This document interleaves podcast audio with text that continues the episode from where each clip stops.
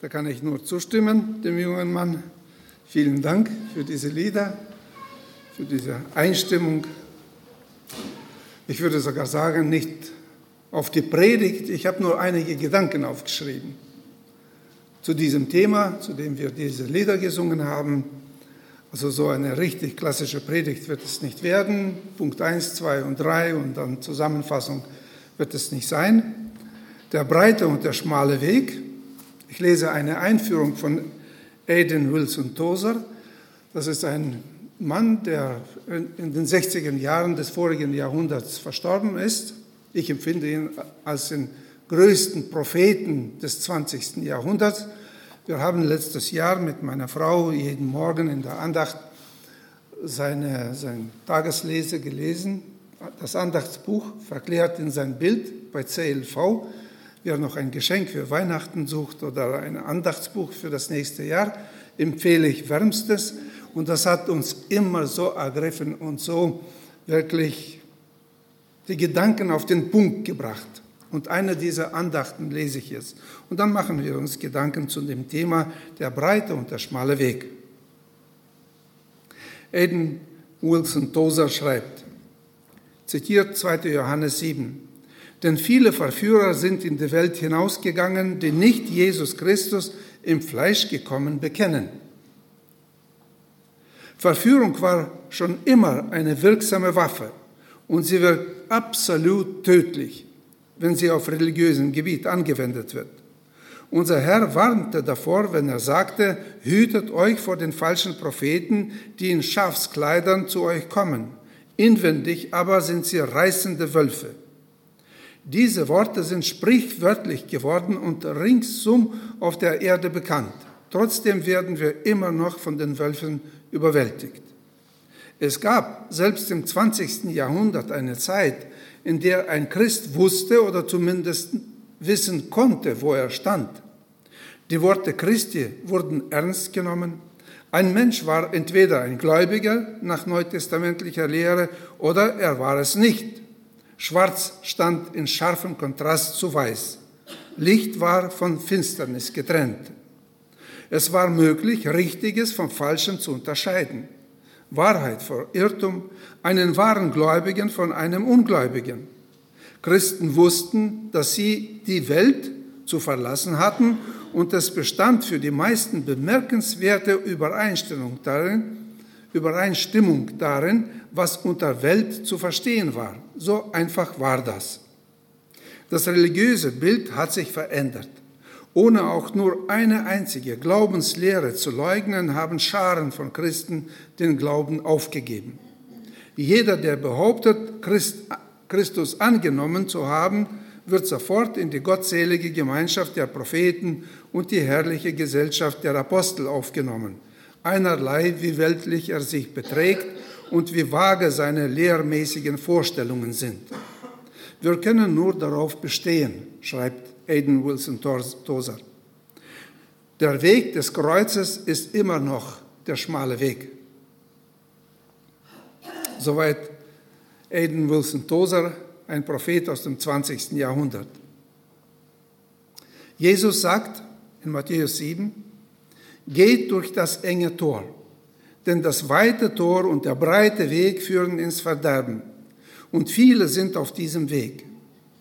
Doch das enge Tor und der schmale Weg führen ins Leben und nur wenige finden diesen Weg. Was ist das enge Tor? Was ist das weite Tor?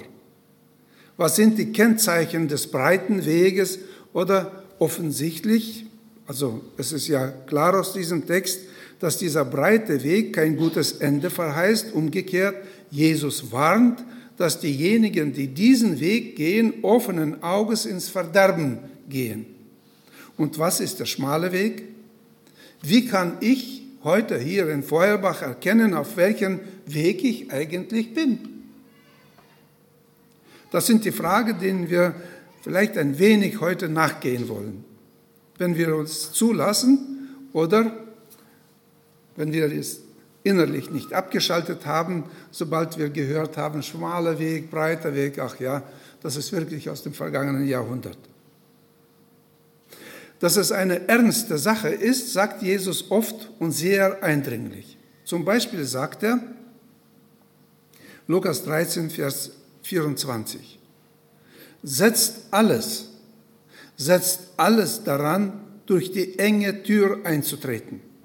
Denn das sage ich euch, viele werden versuchen einzutreten und es wird ihnen nicht gelingen. Der jeweilige Weg beginnt mit einem Eintreten in ein Tor oder Pforte oder Tür. Und Jesus sagt, es gibt eine breite und eine schmale. Wie wir aus diesen Worten Jesu unschwer erkennen können, bedeutet das breite Tor eine Entscheidung, der Masse zu folgen. Er sagt, viele gehen diesen Weg. In verschiedenen Kulturen sieht dieser breite Weg auch unterschiedlich aus in Australien, Neuseeland oder Malaysia oder Japan oder Deutschland oder USA sieht der breite Weg ein bisschen anders aus. Aber eine Entscheidung, sich dem Mainstream anzupassen, das ist der breite Weg. Sein, so seien wir alle anderen um uns herum. Das Wollen, so seien wir alle anderen. Das ist der breite Weg. Dazu zu gehören, kein Außenseiter zu sein. Das sind so die, die Kennzeichen des breiten Weges. Alle anderen Entscheidungen im Leben werden dieser einer Entscheidung unterordnet. Wenn ich mich entscheide, mich dem breiten Weg sozusagen zu verschreiben oder den breiten Weg zu gehen, werden alle Entscheidungen meines Lebens diesem dieser eine Entscheidung untergeordnet. Ob ich mich jetzt in Computerspielen hingebe oder auch nicht, ob ich Wein trinke oder mich enthalte, ob ich tanzen gehe oder nicht, das spielt letztendlich überhaupt keine Rolle. Weil wir, wenn ich durch die, das breite Tor eingetreten bin und dann bin ich auf dem Weg ins Verderben, egal was ich auf diesem Weg mache. Sich etwas von der verdorbenen Welt abzuheben, macht aus uns noch keinen anderen oder neuen Menschen. Ob ich unterwegs auf diesem Weg gut oder schlecht, klug oder ungebildet, erfolgreich oder nicht bin, spielt überhaupt keine Rolle. Ich meine, für das ewige Leben, für das echte Leben, für das Ziel unseres Lebens spielt es keine Rolle. Du kannst am Ende des Weges, das heißt des Lebens, reich, berühmt, klug und rundum erfolgreich sein. Aber am Ende wartet eine nicht enden wollende Qual. Hat jemand den Friedensnobelspreis bekommen für irgendwelche unheimlich wichtige und gute Sache? Oder er sitzt wegen des Mordes im Gefängnis. Für das Ende und für das ewige Leben ist es irrelevant. Absolut irrelevant. Das habe ich mir nicht ausgedacht. Das sagt Jesus. Wir haben seine Worte gelesen und gehört. Und Jesus weiß, wohin der breite Weg führt und wie er endet. Er beschwört uns regelrecht. Er sagt, setzt alles daran, durch die enge Tür einzutreten. Denn das sage ich euch. Viele werden versuchen einzutreten und das wird ihnen nicht gelingen. Was bedeutet das? Wie haben die Juden damals Jesus verstanden, als er dieses Gleichnis gebraucht hat? Was ist in ihren Vorstellungen diese enge Pforte oder diese enge Tür gewesen? Also die, die Landwirte, die jüdischen Landwirte waren ja nicht alle Landwirte. Kornbauer gab es auch und äh, Händler und, und so weiter und Priester und Leviten. Aber wenn die Menschen die Schafe hatten, am Ende des Saison, sagen wir so, die Zeit gekommen ist, äh, den Zehnten den Tempel zu spenden, haben sie die Schafherde durch, durch eine so schmale Tür durchgeführt, dass nur ein Schaf reinpasste. Und sie hatten so einen Lappen gewickelt auf, auf einen Stock und in eine Farbe und jedes zehnte Schaf haben sie gekennzeichnet. Jedes zehnte mit roter Farbe haben sie es gemacht. Vorbei, eins, zwei, drei, vier, zehn. Also, damit sie nicht aussuchen, schlechtes äh, in den Tempel, das gute Mir und so weiter. Sie haben die Schafherde durch eine schmale Tür. Und das gebraucht Jesus und sagt, geht durch diese schmale Tür. Es ist eine Entscheidung, was es für uns bedeutet, was Jesus damit gemeint hat. Eine Entscheidung, dem Herrn zu gehören. Dem Herrn zu gehören, ihm geweiht zu sein. Die enge Tür bedeutet sich aufopfern, sich aufgeben. Ja, ja, mit weniger gibt sich unser Herr nicht zufrieden. Wir nehmen nicht den Herrn Jesus Christus zusätzlich zu allem, was wir so im Leben haben. Wir legen uns noch den Herrn Jesus an. Wir haben ihn angenommen. Wer will den Herrn Jesus annehmen? Zack, fertig. So funktioniert es einfach nicht.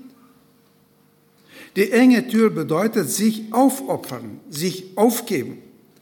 Jesus Christus sagt in Lukas 9, Vers 23, da sprach er zu allen, wer mir folgen will, der verleugne sich selbst und nehme sein Kreuz auf sich täglich und folge mir nach. Ich unterstreiche jetzt ein Wort täglich, also wir nehmen Jesus Christus an und Jesus Christus sagt, wer sich, wer diesen Weg einschlägt, wer diese Tür eingeht, der nehme täglich sein Kreuz auf sich. Es geht mehr als nur um eine Bekehrung. Das meine ich damit. Beziehungsweise das sagt Jesus, so verstehe ich ihn. Nicht einmal nehmen das Kreuz, sondern täglich. Das ist der schmale Weg. Der Weg des sich aufgeben und ein Weg der konsequenten Nachfolge. Bedeutet das, dass es eine Einengung gibt? Oh ja, eine radikale. Eine Einengung auf Jesus Christus. Das ist wie in der Ehe. Wir haben uns entschieden und stehen jeden Tag zu dieser Entscheidung. Engt es uns ein? Oh ja. Ist es schlecht? Nein, das ist nicht schlecht. Das ist gut. Es wäre ja fatal, wenn ich nicht auf meine Frau Elvira eingeengt wäre. Stellt euch vor. Nee, braucht er nicht. Das ist die einzige Möglichkeit für eine erfolgreiche und gesegnete Ehe, da ja sie von ihrem Sinn exklusiv ist. So ist es einfach. Und dann gibt die Ehe und Sicherheit und Schutz, Geborgenheit und Freude, nur ja, wirklich Glück, wenn wir diesem Prinzip folgen. Jesus selbst sagt in Johannes 10, Vers 9, ich bin die Tür. Wenn jemand durch mich eintritt, wird er gerettet werden. Er wird ein- und ausgehen und gute Weide finden. Diese Weide finden, in Gänsefüßchen, Zitat, finden wir nur auf dem schmalen Weg der Hingabe. Es ist der Weg der Liebe. Wie kann man die Liebe zu Jesus messen? Mit welchem Thermometer oder was? Was ist die Messeinheit? Gemessen wird die Liebe mit Treue und Gehorsam. Jesus sagt in Johannes 14, Verse 23 und 24, wer mich liebt, der wird mein Wort halten. Und mein Vater wird ihn lieben und wir werden zu ihm kommen und Wohnung bei ihm nehmen. Wer aber mich nicht liebt, der hält meine Worte nicht. Und das Wort, das ihr hört, ist nicht mein Wort, sondern das des Vaters, der mich gesandt hat. Wir sehnen uns ja danach, von dem Heiligen Geist erfüllt zu werden. Und dazu singen wir die Anbetungslieder, um in eine richtige Stimmung zu kommen, damit wir mit dem Geist erfüllt werden. Also ich, ich laufe jetzt Gefahr, ketzerisch zu klingen, aber das ist nicht der Weg. Das ist kein Gefühl. Das ist kein Gefühl. Jesus Christus sagt, willst du, dass ich und mein Vater zu dir eingehen und Wohnung in dir nehmen? Willst du mit dem Heiligen Geist erfüllt werden? Willst du das? Höre auf mein Wort. Befolge mein Wort. Schlicht und ergreifend. die Bedingungen, die Bedingungen mit dem Heiligen Geist erfüllt zu sein, sind so schlicht, einfach und klar. Sein Wort halten. So sagt er es selbst, ihm Treue zu halten, ihm gehorsam zu sein. Jesus Christus. Sein Wort halten, es als absolut verbindlich zu sehen. So ist es einfach. Ist es eingehend, einengend? Ja? Recht? Recht? Das ist einengend, furchtbar einengend. Ist es aber wirklich furchtbar? Nein, das ist gut. Denn der, dem wir folgen, kennt den Weg und das Ziel. Er weiß, wie er uns sicher hinbringen kann. Er kennt alle Gefahren auf diesem Weg. Es ist so wie nachts unterwegs mit dem Auto in der Dunkelheit, wenn man diese weißen Streifen sieht, den Mittelstreifen und rechts einen Streifen auf der Landstraße. Das ist so einfach zu fahren, ist mir aufgefallen, als ich vor zwei, drei Tagen aus Flacht nach Korntal gefahren bin. Die Landstraße und denke ich, Deutschland ist doch ein gutes Land. Also, Entschuldigung. Also die, die, diese Streifen, das ist so einfach zu fahren, weil man diese Streifen, die Begrenzung sieht, die Einengung sieht. Es gibt Sicherheit und Frieden und sogar gibt Freude beim Fahren. Ja, es hängt ein, wie alles Gute und Kostbare, wie es die Liebe selbst an sich einengend ist. Es ist der schmale Weg, der zum ewigen Leben führt. Jakob Kröger, einer der Gründer unseres Missionsbundes Licht im Osten, schreibt über die Bekehrung. Er hat unheimlich viele Bücher geschrieben. Ich habe einen Schrank, wo seine Bücher stehen. Also das lebendige Wort, das sind so, ich weiß nicht wie viel, viele in Goldband und so weiter. Unheimlich viel geschrieben. Theologe, also im 20. Jahrhundert gab es nicht viele wie ihn. Er schreibt über die Bekehrung. Bei vielen handelt es sich bei der Bekehrung nur darum, dass sie einen Passierschein bekommen, um einmal in den Himmel hineinzukommen, gleichsam eine Einlasskarte für das ewige Leben. Ist das die Bekehrung? Ist das das Wesen der Wiedergeburt? Hat die Bekehrung nicht einen viel tieferen Sinn? soll sie uns nicht den verborgenen Umgang mit Gott erschließen. Wer würde hier in diesem Saal wagen zu sagen, das Wichtigste ist doch die Tür? Gewiss, die Tür dient uns aber doch nur, um hier in den Saal einzutreten, um dann hier in der Gemeinschaft des Geistes untereinander zu pflegen.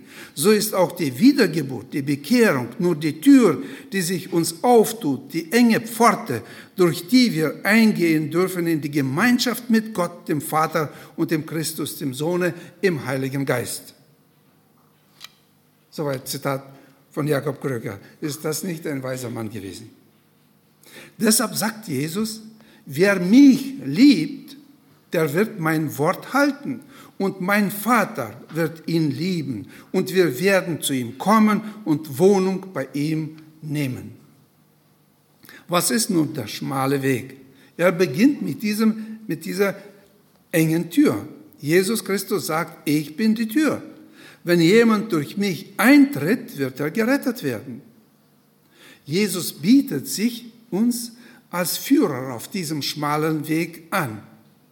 Die Voraussetzung für die Weide finden ist Hingabe, sich selbst aufgeben und nach seinen Bedingungen zu leben. Das wäre fatal, wenn wir in die Bergen gehen würden mit einem Bergführer und dann jeder macht, was er will. Also kann man schon den Rettungswagen bestellen. Sich aufopfern, unser eigenes Leben als ein Leben für Jesus Christus zu sehen. Apostel Paulus formuliert es so poetisch und erhaben zugleich in Epheser Kapitel 1, Verse 7 bis 14. In ihm, das heißt in Jesus Christus, haben wir die Erlösung durch sein Blut, die Vergebung der Sünden nach dem Reichtum seiner Gnade, die er uns reichlich hat widerfahren lassen in aller Weisheit und Klugheit, Gott hat uns wissen lassen das Geheimnis seines Willens nach seinem Ratschluss, den er zuvor in Christus gefasst hatte, um die Fülle der Zeiten heraufzuführen, auf das alles zusammengefasst würde in Christus, was im Himmel und auf Erden ist, durch ihn. In ihm sind wir auch zu Erben eingesetzt worden, die wir dazu vorherbestimmt sind nach dem Vorsatz dessen, der alles wirkt, nach dem Ratschluss seines Willens, damit wir zum Lob seiner Herrlichkeit leben, die wir zuvor auf Christus gehofft haben. In ihm seid auch ihr, die ihr das Wort der Wahrheit gehört habt, nämlich das Evangelium von eurer Rettung. In ihm seid auch ihr, als ihr gläubig wurdet, versiegelt worden mit dem Heiligen Geist, der verheißen ist, welcher ist der Unterpfand unseres Erbes zu unserer Erlösung, dass wir sein Eigentum würden zum Lob seiner Herrlichkeit. Es ist der Weg der Liebe, der alles Fremde, Ausschließende und alles Gute Einschließende in unserem Herzen, der Liebe Gottes in unserem Herzen, so wie Apostel Paulus sagt, und das ist einer meiner Lieblingsverse, dass die Liebe Gottes in unser Herzen ausgegossen wurde durch den Heiligen Geist, der uns gegeben ist.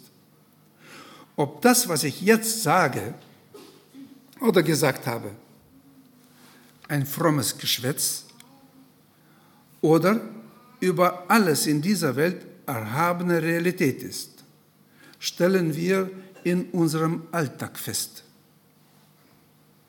In dem, wie wir denken, wie wir reden, was wir tun, wohin wir gehen, wofür wir das Kostbarste, das wir haben, Zeit verwenden. Im Grunde genommen, wer wir sind. Sind wir durch die enge Tür eingegangen? Sind wir wirklich wiedergeboren? Haben wir Jesus als den Retter, den über alles erhabene Herrn als unseren guten Hirten angenommen, dann sind wir auf dem schmalen Pfad in einem, zu einem herrlichen Ziel unterwegs. Wenn nicht, der Herr hat es gesagt, wohin wir unterwegs sind. Möge seine Kraft und seine Weisheit, seine Liebe und sein Wort uns zu diesem einen ewigen Ziel sicher begleiten. Amen.